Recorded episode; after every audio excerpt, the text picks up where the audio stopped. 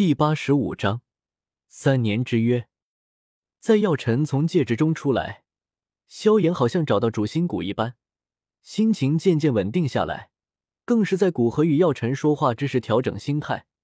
现在的心情已经平复下来，听到古河的话，双手结印，斗气猛然暴涌而出，一道犹若实质的火红铠甲在他身上逐渐成型着。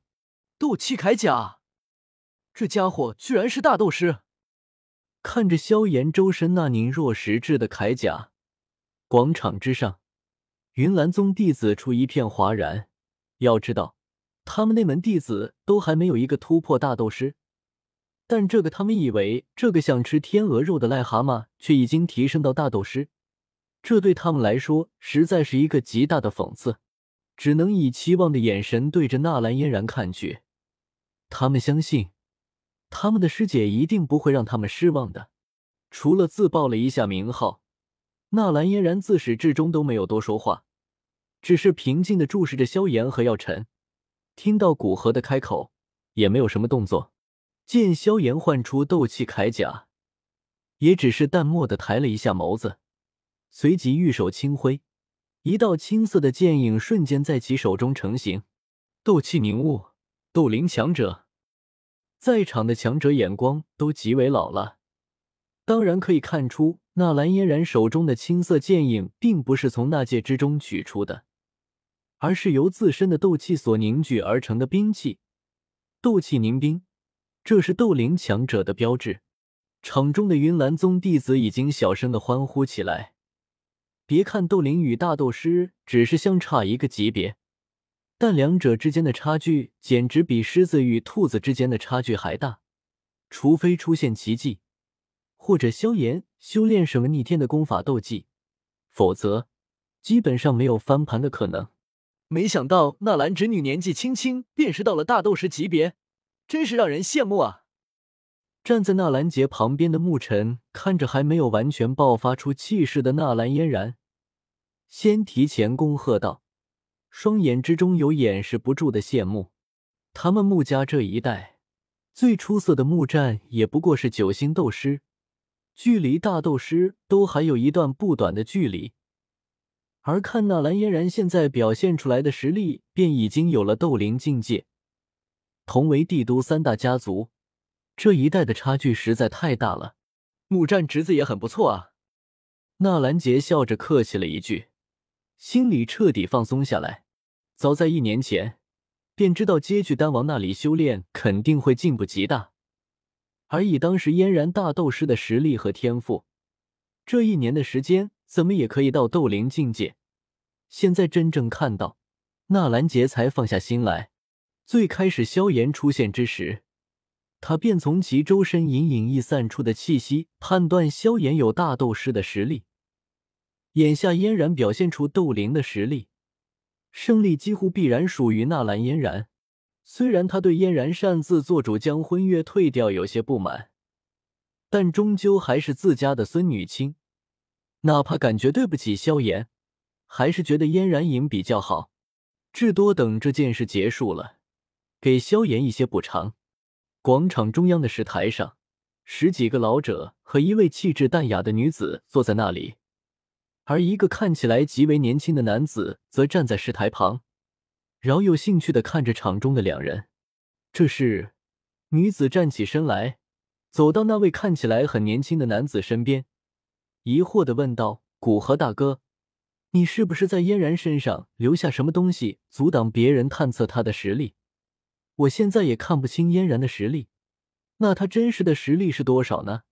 两人正是云韵和古河。在有着各种适合丹药的辅助下，此时云韵的实力已经稳步提升到斗皇七星，算是高阶斗皇。整个加玛帝国能阻拦他探测的可以说是屈指可数。哈哈哈！跟着我修炼一年多的时间，要是只提升这么点，可就太丢人了。嫣然的真实实力是比斗灵更高一个等级。古河偏头看向云韵，笑了笑，说道。自从炼药大会即将开始，古河便在纳兰嫣然身上留下一个灵魂印记，可以屏蔽实力在他之下的人对于纳兰嫣然的探测。有了那个灵魂印记，可以说，整个加玛帝国便不存在可以看透纳兰嫣然真实实力的人，哪怕药尘也不行。他虽然在生前是斗尊巅峰，但是目前只剩下灵魂之力，顶多也就斗宗五六星的实力，连灵魂完全恢复的天火尊者都不如，又怎么可能看破他的屏障？斗王云云捂着嘴巴，不可置信的轻声呢喃道：“不错，所以说这是一场胜负早定的战斗。”古河点点头，轻笑着说道。有着各种提升实力和辅助修炼的丹药，加上修炼作弊器陨落心炎，差不多一年半的时间，从大斗士九星到斗王二星，速度只能说一般。既然知道结果，那古河大哥为什么来看？云云好奇的问道。只是好奇，想看一看那位萧家萧炎。古河看向场中铠甲彻底成型的萧炎，说道：“能让你好奇。”那可真是少见。云云说着，也将目光转向场中的两人。萧炎身上的铠甲彻底成型，精美的花纹就像艺术品一般雕刻于其上，显示出萧炎在大斗士的道路上已经走出颇远的距离。不过，萧炎没有丝毫放松。看到纳兰嫣然手中的青色剑影，整个人如临大敌，知道自己处于弱势。萧炎猛然一点地面，化为一道火红的光影，转眼间便出现在纳兰嫣然身边。巨大的玄铁重尺带着可怕的风压，对着纳兰嫣然劈头砸去。巨齿还没拍到，其掀起的风压便吹得纳兰嫣然的衣服猎猎作响，满头青丝随风飘扬。本来纳兰嫣然作为风属性拥有者，最擅长速度与轻灵的身法。面对怒砸而来的巨齿，本应利用身法直接躲避开来，再以图反击。但是他并没有躲避，反而横起右手的长剑，对着急速砸来的巨齿砍去。明明是一个弱智女子，明明手中拿着的是细长的长剑，但却自有一股豪迈的气势，让人生不出丝毫的轻视。随着“叮”的一道清脆声响。巨齿与长剑重重的撞击在一起，但看起来像是随时都会折断一般的青色长剑却没有丝毫变化，反而是萧炎握着锯齿，右手微微颤抖，